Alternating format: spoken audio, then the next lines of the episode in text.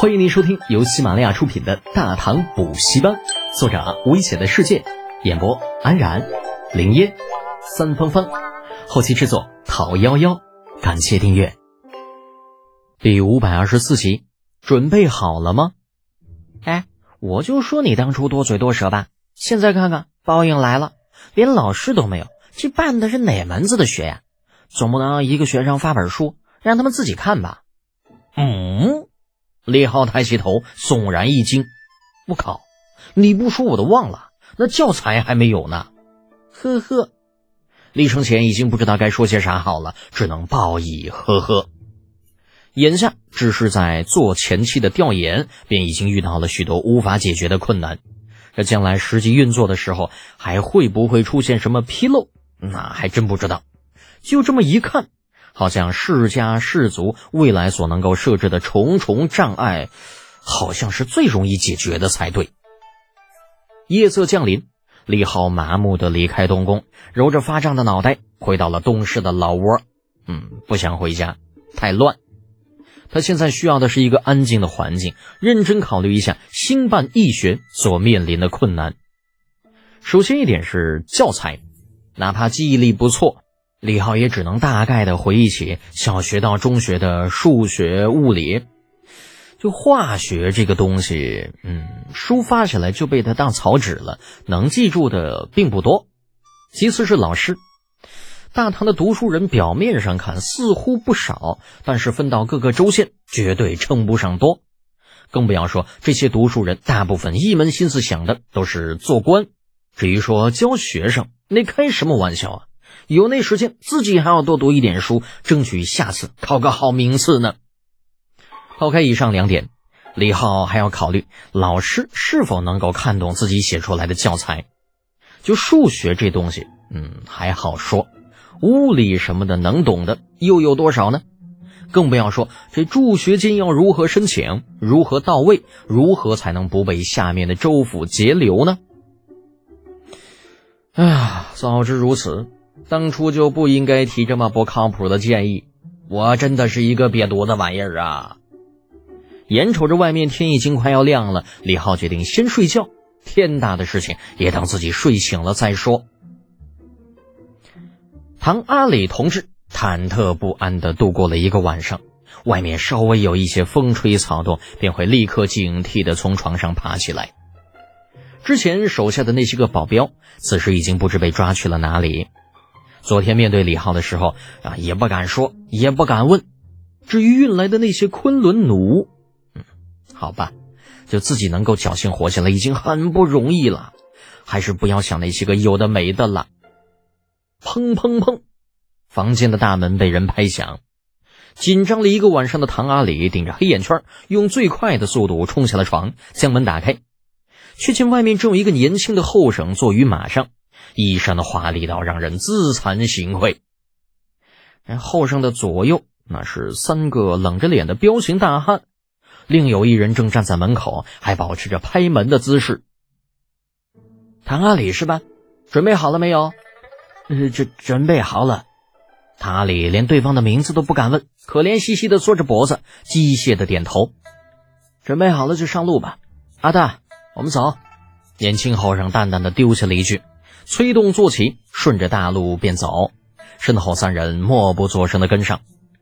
被称作阿大的汉子没有任何犹豫，也不管唐阿里是否会骑马，大长胳膊一伸，直接将他提溜起来，往一匹空着的马匹上一丢，那自己也上了另外一匹，喝了声驾，两匹已经落后的战马陡然加速，追上了前面的同伴。没有人告诉唐阿里要去哪里，也没有人理会他。穿过繁华的街道之后，一行人离开了长安城，顺着一条几乎没有人走过的官道，直奔西北。远洋水师驻地，原本冷冷清清的码头挤满了人，二十余艘五牙战船停靠在码头边上，舰船之上堆满了一袋又一袋粮食。从那些个战船的旗帜上可以看出，这些战船来自于不同的水师，有登州的，有泉州的，也有岭南的。另有七八艘空着的五牙大舰上没有挂任何旗帜，因为停得比较远，故而谁也不知道那上面有什么。唐阿里远远地看着那高高大大的五牙战舰，嘴巴张得老大，口水都流出来了，也顾不上擦。这可都是大唐的现役战船呐，比他那艘小破船不知大了多少倍。要是能有这样一艘大船，哪怕只跑一趟，以后的日子就只剩下花钱了吧？可惜了啊！就现在自己身不由己，连命都是别人的了，还想这些有个鸡毛用啊！犹犹豫豫间，唐阿里被人带进了一间不起眼的房间。房间里已经有了两个人了，一个胖子，一个青年。胖子大概有个三四十岁，圆圆的大脸，满满的肥肉。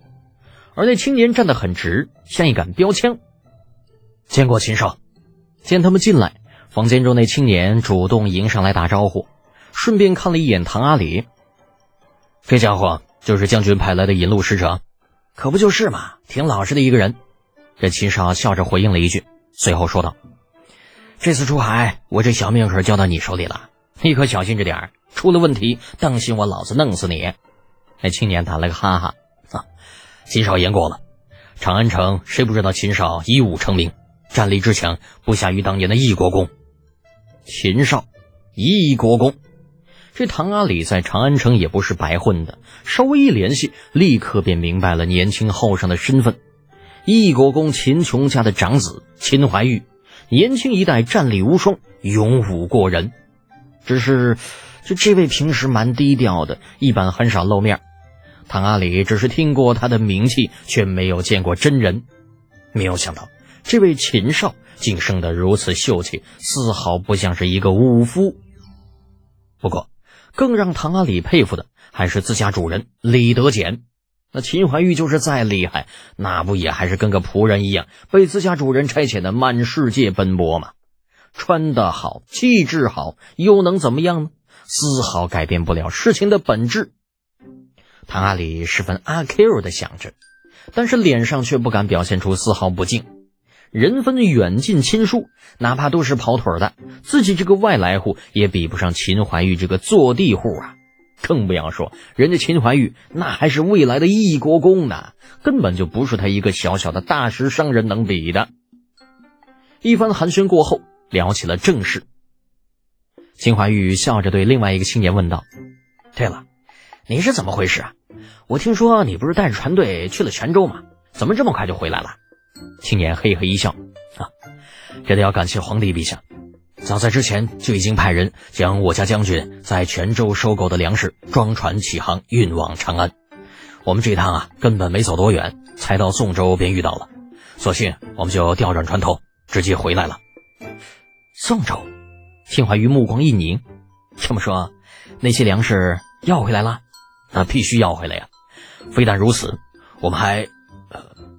这青年话说了一半，突然顿住，摆摆手道：“呃，秦少啊，不好意思，呃，这事儿我家将军嘱咐不能乱说，嗯，你别见怪啊。”秦怀玉心领神会，微微一笑：“明白，隔墙有耳，我不问了。”本集播讲完毕，安然感谢您的支持。